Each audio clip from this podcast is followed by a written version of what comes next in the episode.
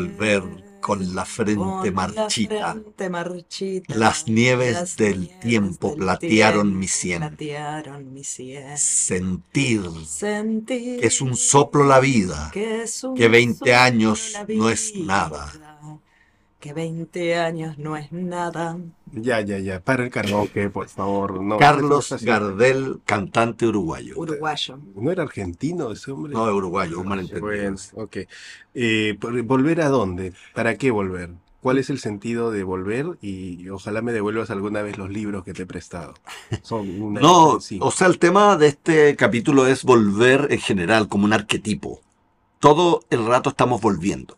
¿A nuestro antiguo amor, eh, a la patria que nos exilió, a, mm, tenemos reflujo en las noches Tú dices entonces... y vuelve el eh, bolo alimenticio. Sí, bueno, evítate ese comentario desagradable. Eh, digo, sé, volver como Nostos, Exacto, volver como Odiseo, exactamente. Odiseo y Penélope esperando, a una patria y a una mujer que ya no es la misma. tal cual. Bueno, para eso hemos invitado a Juan Cameron, que volvió a Chile después de 10 años de exilio. Y también tenemos el los poemas de Gabriela Atencio, porque Alastor Editores nos han mandado el libro Palabra del Casuario, que vamos a comentar. Muy bien.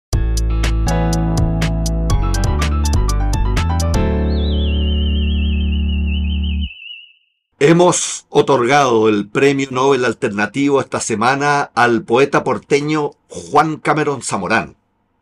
Juan nació en Valparaíso y perteneció al grupo del Café, famoso grupo poético donde estuvo Zurita, varios prohombres poéticos. Pro hombres, acabas de decir. Prohombres. Sí, ¿no has escuchado esa palabra? O Prohombres. sea, no, no eran hombres completos. Bueno, él se instaló en Malmö, Suecia, donde trabajó como periodista cultural. Bueno, y tiene una, un largo prontuario poético con muchos premios y muchos libros. Ya, pero nada de eso importa. Lo que realmente importa es que una vez yo estaba, y esto lo digo como de propia fe, propio testigo de- de Cameron, que estábamos en un cóctel donde pululaban este, políticos, eh, diplomáticos, poetas y hasta futbolistas quizá. Y en medio así de esa noche maravillosa, Cameron, que andaba impecable, se quita la ropa y se tira un piquero en la piscina, En el cóctel. en el cóctel. Y a partir de eso lo respeté poéticamente. Dije, ah, este es un poeta. Es como un tiburón de puerto. Sí. Bueno, escuchen la conversación que tiene con nosotros. Photoshop. Una grave cuestión de desprestigio se abulta en esta imagen. Como acción prejudicial y precautoria de abogado del diablo, una suerte de Photoshop impuesto a mi figura por la tesis maligna del complot. De unos días a esta fecha, me aparece una panza en cada foto posada o instantánea o simple selfie, como si allí estuviera. Y no he comido mucho desde entonces, ni sufrido más bien, ni amado mucho, o acaso holgazaneado. He pensado bastante bajo cuerda, intelectualmente digo como un ángel a caballo del tiempo, pero a vista de todos esta panza me recuerda pujante que no pretenda ser ningún Quijote. Muchas gracias, querido Juan, eh, por ese extraordinario poema que nos, nos regalas al programa. ¿Qué es lo que hace, a tu parecer, particular a la poesía de los puertos, a diferencia de la poesía que no se escribe en los puertos? En los puertos Sí. No, mira, para nada. Para mí la poesía es un ejercicio del lenguaje y no hay ninguna diferencia, salvo el- la intención de los académicos de apropiarse de ciertas cosas entre la poesía del norte, del sur, la poesía mapuche, la poesía feminista o femenina, porque en verdad para mí la poesía se hace con la aplicación de los de los tropos, de los recursos en el- para subvertir el discurso. Yo ambiciono más bien, me gustaría ser juzgado eh, con toda humildad dentro de los poetas de América. Porque con los años uno se va vinculando eh, con otra gente de este gran pueblo que es nuestra nuestro castellano aragonés en América y empezamos a eh, intercambiar ideas y trabajos con autores de otros países. En mi caso, yo no creo que en Valparaíso se me vaya a prestar mayor atención, porque en verdad eh, me mencionan, creo que me mencionan más en Santiago que acá. Eh, claro, en Valparaíso sí se, anda, se ha dado algunos eh, movimientos que de gente que comenzó a escribir en ciertas épocas. En mi época, ahí estaba Eduardo Embry, Gregorio Paredes, un montón de gente, el mismo Gitano Rodríguez, y en Viña del Mar nos juntábamos en torno a las mesas de, Juan Luis Martínez principalmente, tanto en el Café Cinema, posteriormente en los 80 en el Samoyedo, y había otro grupo que, en forma irónica, Nicanor Parra llamó eh, la Escuela de Viña. Se refería principalmente a Eduardo Parra, al grillo Mujica, a Tito Valenzuela, a Fernando Rodríguez, quien acaba de morir en Noruega, ¿no es cierto? Un grupo que se reunía en torno a la casa de los Parra en, Viña, pero éramos todos amigos. ¿Cuándo te has sentido más chileno, más porteño, en Valparaíso o en Malme? Yo creo que en Malme. Recuerdo una oportunidad que voy por una calle en Estocolmo mm. y un chileno que me ubicaba, no por ser poeta, sino porque yo era el periodista de, del seminario Liberación en Malme, que tenía una circulación enorme de 2.000 ejemplares semanales, me preguntó, oye Lucio, ¿vos sois chileno o de Valparaíso? Estableciendo claramente las diferencias. Es, es, es, bien interesante porque llegaban a, Suecia una cantidad enorme de escritores cuando tú, tú residías allá. Y has conocido a, figuras enormes, ¿no? Alguna vez me contaste que has estado, pues, este, siempre vinculado, pues, a muchos premios Nobel que pasaron antes de ser premios Nobel y que luego lo, fueron, ¿no? Cuéntanos un poco sobre esta experiencia tuya. Yo era periodista, entonces siempre me acreditaba en los encuentros, el principal de ellos, eh, la jornada de poesía en Malme, mm. dirigida por Lasse Seder, un estupendo amigo. Entonces ahí sí me crucé primero con héroes latinoamericanos.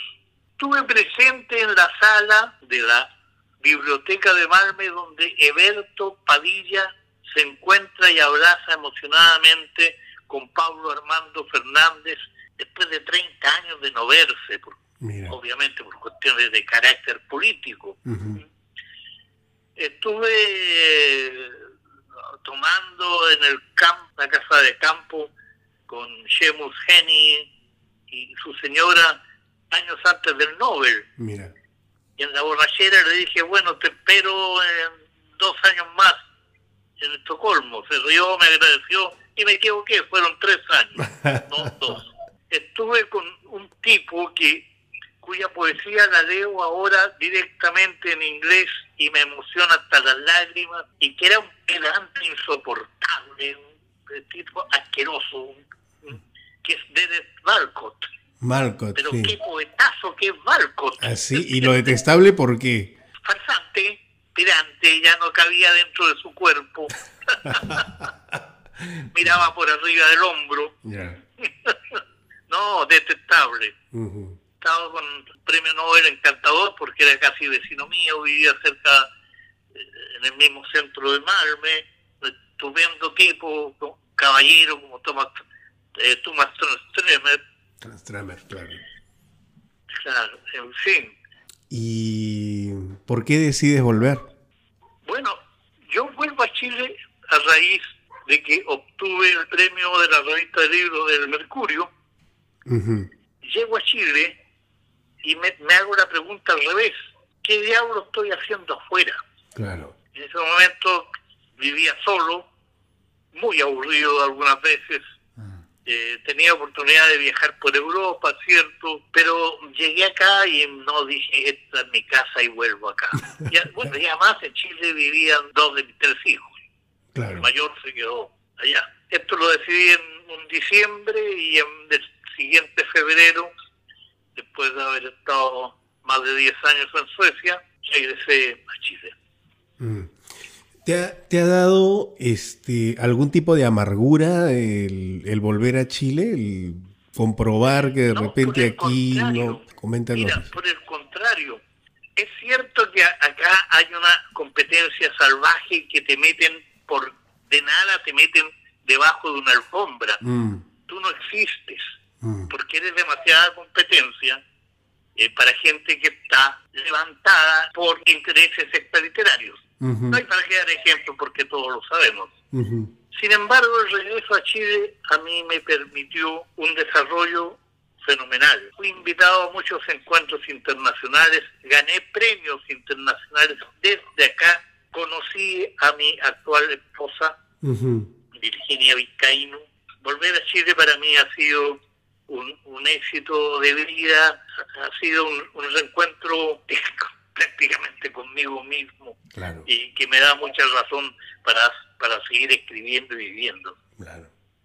¿Qué es, ¿Qué es lo más extraño que te ha pasado en la poesía, eh, Juan?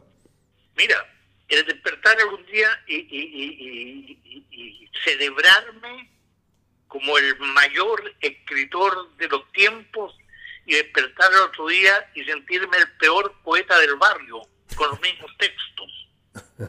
Esa inseguridad que te produce la creación de un trabajo que se supone que debe ser estéticamente impecable es bastante destructiva. Interesante eso. Claro, hay textos de mi primera producción, digamos, de la juventud, los de Perro de Circo, que sí están redonditos, pero después te van metiendo en otros temas y en otras formas de discurso, y eso me hace dudar, dudar mucho. Y Pero mm, amargura, no. te debo hacer la última pregunta, Juan. Eh, ¿cuándo. ¿Cuándo un poeta se da cuenta que se ha vuelto un poeta?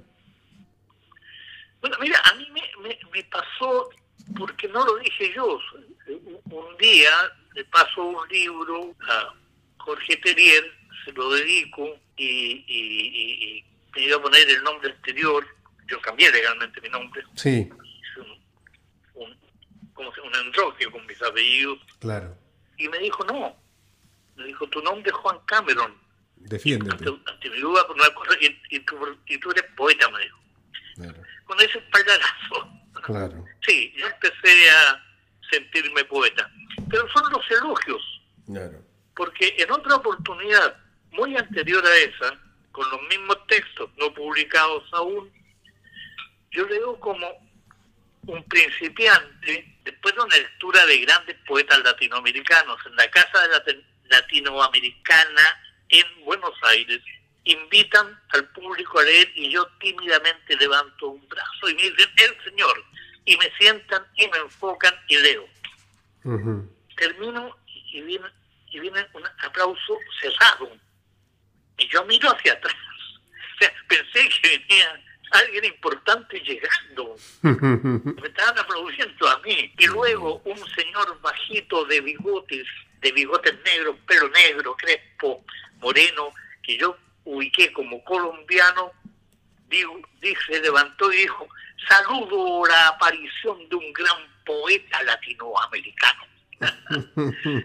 Ese señor lo volví a, conocer, a reconocer 12 años después, con los mismos bigotes y el mismo pelo, pero blancos en esta oportunidad, y era el gran poeta boliviano Héctor Borda de Año, Ujú. un amigo queridísimo, eh, que me dio un impulso salvaje para...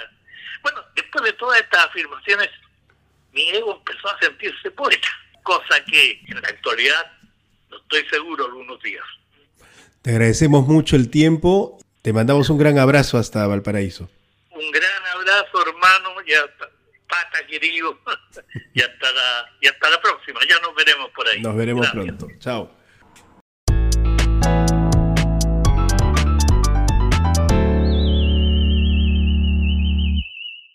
El El dato rosa con Rosa Espinosa, un dato que busca salvar la poesía. O hundirla. Mis pies sobre la ruta, los sentimientos señalan al sur. El rumbo es uno solo y las nostalgias nos ayudan a andar. Era una retirada que al despedirse quiere regresar. Se va, se va la murga, aunque ya nunca pueda decir adiós. Oh, qué bonito. Qué bonito. Es como, como una décima, ¿o no? No, ¿No? una canción Ah, una canción. sobre las retiradas de la murga.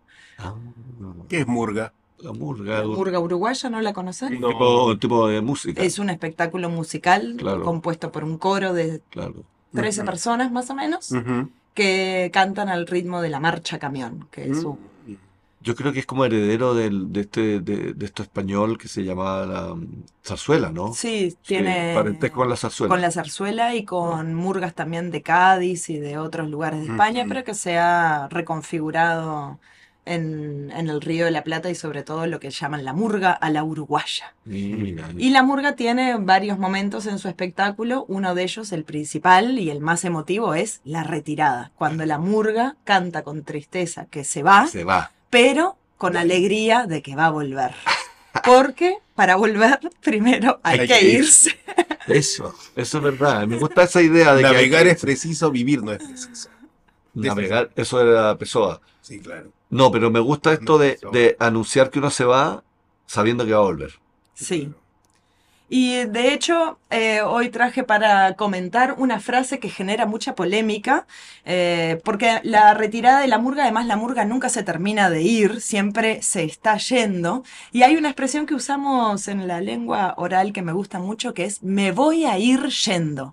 Y fíjense Ah, que son eh, cinco palabras, hay tres formas del verbo ir Me diferentes. voy a ir, ir yendo. yendo. Y además combina voy a, que es una expresión sobre futuro y posibilidad, Progresivo. con ir más gerundio, que es de progresión de algo que se está haciendo. Entonces es como me voy a ir un poquito sin irme, voy a anunciar que me voy a ir, Qué lindo. como una especie de fade out en el que uno se va retirando progresivamente, me voy a ir yendo. Y saben que esa frase se usa en los memes de el español como lengua extranjera, como esto le puede generar un caos A un, lingüístico, gramatical a A- alguien. aprendiendo español. a un is- islandés que está ahí en Claro, claro. sus clases de español. Me voy a ir yendo. Me voy a ir yendo, nos vamos a Sí. ir yendo. Oye, ya nos vamos, nos vamos Sí. yendo. Bueno, en Chile también pasa. Vengo llegando. Vengo llegando. Ando yendo. Claro. prontiendo. Y eso, pero y eso tiene que ver con el cuerpo ¿Cómo? y el espíritu, ¿En qué sentido? que, que no siempre van juntos. No. El como que a veces llega el cuerpo primero, pero el espíritu no ha llegado. O a veces llega el espíritu, pero no ha llegado tu cuerpo. Eso dice que pasa con los viajes también. Sí, con los viajes Uno pasa se lo mismo. va y cuando vuelve, Vuelve, todavía no vuelve. no vuelve. Y a lo mejor no, te, a lo volver. mejor no te has ido nunca. O no terminas de irte nunca. Sí, sí, claro, sí. claro. No tengo nada malo que decir del comentario Qué de bueno. la Rosa Espinosa. Bueno, a lo mejor sí, es muy localista. Bueno, pero está bien. Sí, Carlos Gardel fue uruguayo. Y Jaime Ross también. Y la murga también. La música de Uruguay. Viva Uruguay. Viva Uruguay. eh.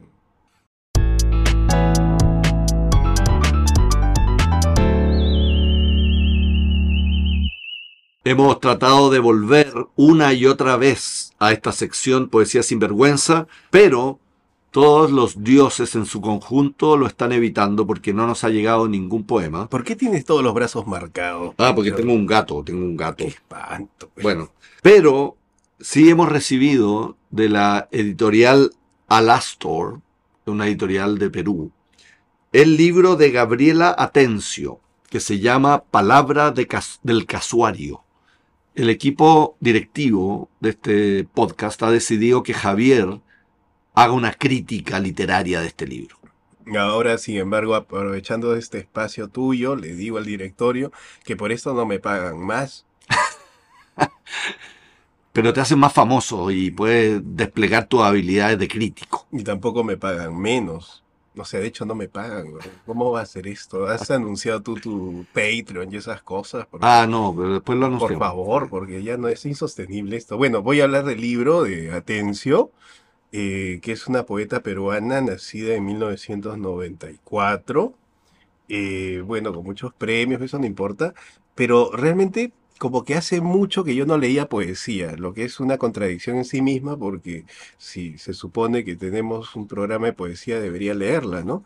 Pero no, a mí generalmente la poesía me, me aburre bastante, eh, eh, entonces no la leo, leo otras cosas, pero ya este pie forzado me llevó a leer este poemario, Palabra de del Casuario, y me fascinó, me enganchó desde el primer poema, creo que es una poeta extraordinaria. Ya, pero, con más carne, más contenido. ¿Qué- Voy a leerles para que mis palabras no suenen vacías. Eso. Dice, eh, estos son fragmentos que yo he seleccionado. ¿eh? Estoy exhausto de esta muerte con vida humana.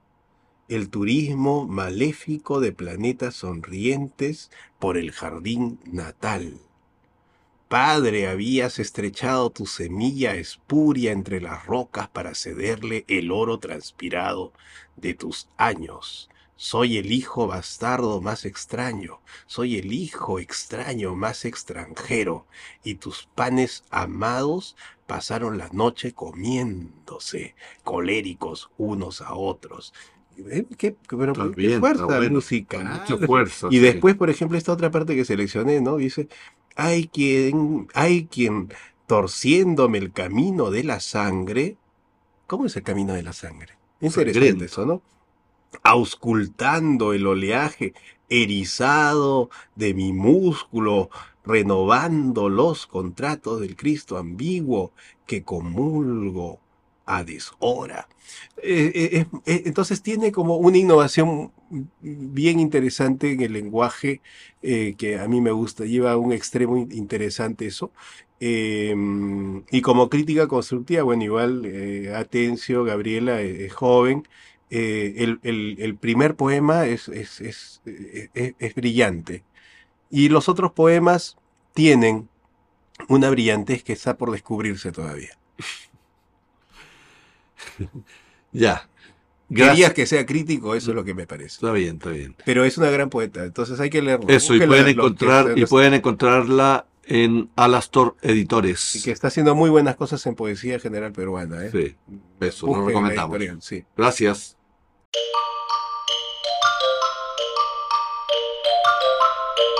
Bitácora ruculista. Comenzamos la bitácora ruculista y lo hacemos volviendo una y otra vez sobre los temas que marcan el manifiesto ruculista. Entonces anda Javier allá donde tenemos todos los botes y, y- los Zodiac y en los remos vas a encontrar el aforismo de esta semana. Voy a ir a la caja donde guardamos las conchitas de Ítaca. Dice así, en este papel. En las rucuvueltas de la vida no hay salida. Uy, pero qué negativo. Parece que esto lo escribió Homero. O sea, en las rucuvueltas de la vida no hay salida. No hay salida. Uzumaki. Uzumaki. Uzumaki, ¿qué es ¿Qué es Uzumaki? Uzumaki? Es el espiral en japonés y hace poco leí un manga de Junji Ito, el maestro del terror japonés, Ya, donde hay una ciudad maldita por las espirales y no hay salida. qué buena. Y Todo es espiral, todo, se va es convirtiendo en espiral. Incluso te volvés retorcido, tu propia mente entra Qué en círculos buena. concéntricos de los que no hay escapatoria. Qué buena. Yo creo que para volver hay, están muy oscuros. yo creo que para volver hay que perderse en el camino de vuelta. Eso me pasa. Me gusta eso, sí, exactamente. Pero no le estoy diciendo para que te guste, es una tragedia. Eso es lo que me pasa, ¿no? Sí, es verdad, porque perderse como que se ha romantizado, ¿no? Como que hay que perderse. Y perderse es bastante angustioso. Es tolerar como la incertidumbre. ¿Tú has no que regresar alguna vez? O sea, muchas veces. A ver, Muchas cuenta veces. una, pues. La gente quiere carne. El, pu- el público quiere, quiere, quiere la lupa en la herida. Un Walking Dead que Walking apareció Dead. por ahí. Walking Dead son como los, aman- los amores del pasado. Puedes Claro, contar tu... muertos vivientes. Los digamos, muertos vivientes. No vuelvas vida. con ella, no, No, vuelvas Rosa con él. Espinosa, a ti te ha pasado eso muchas veces. Eh, no, yo los muertos eh, prefiero dejarlos bien muertos. Pero ni un contacto, ni un así Los evito. choque y fuga, nada. Los Ya, evito. pero este tema de volver no es solo los remember románticos, también es volver a repetir ciertas cosas que habías dicho que nunca más ibas a hacer. Para mí es interesante ese factor porque yo nunca he tenido una ex. ¿De dónde? Te juro, nunca. No sé Él cómo quiere es ser eso. especial, está bien, dejémoslo. Pero, El Ya. problema es que me ponen en una posición especial y eso me molesta Un día van a aparecer acá unos Walking Dead claro. y... ¿Qué quieres decir? Que la gente, las niñas, las Quiero mujeres se decir- enamoran de ti y después ya no. No, no, nadie. No, Nadie. no, honestamente, no, no, pero no voy a hablar de mi vida personal. Voy a repetir eso que decían antes, eso de, de partir es morir un poco. Bonito. Eso dijiste tú, Sí, lo dije. Espinosa. ¿no? Mira, a mí me gusta- me gusta me gusta esa idea. Rosa Espinosa. ah, ¿Te no, gusta Rosa Espinosa? Qué cabrón. Rosa Espinosa no, comentó. No te metas, no, no. Mi poesía. No, Exactamente. Mi poesía. No, ella, ella nos recordó este poema de Cavafis. ¿Ya? eh, la no, en realidad lo recordé yo. Mm, mm. ¿Cómo? Lo recordé yo, lo mandé por WhatsApp hace Ese WhatsApp yo no, lo ve nadie. Que lea tan ridículo. No, pero no lo da lo mismo. Que, que da lo mismo. suplantar el, poco espacio que tengo. Exacto. Y ahora te vamos a poner menos porque el directorio ha hablado Oye, mira. de eso. Dice, Me iré a otra tierra, me iré a otro mar.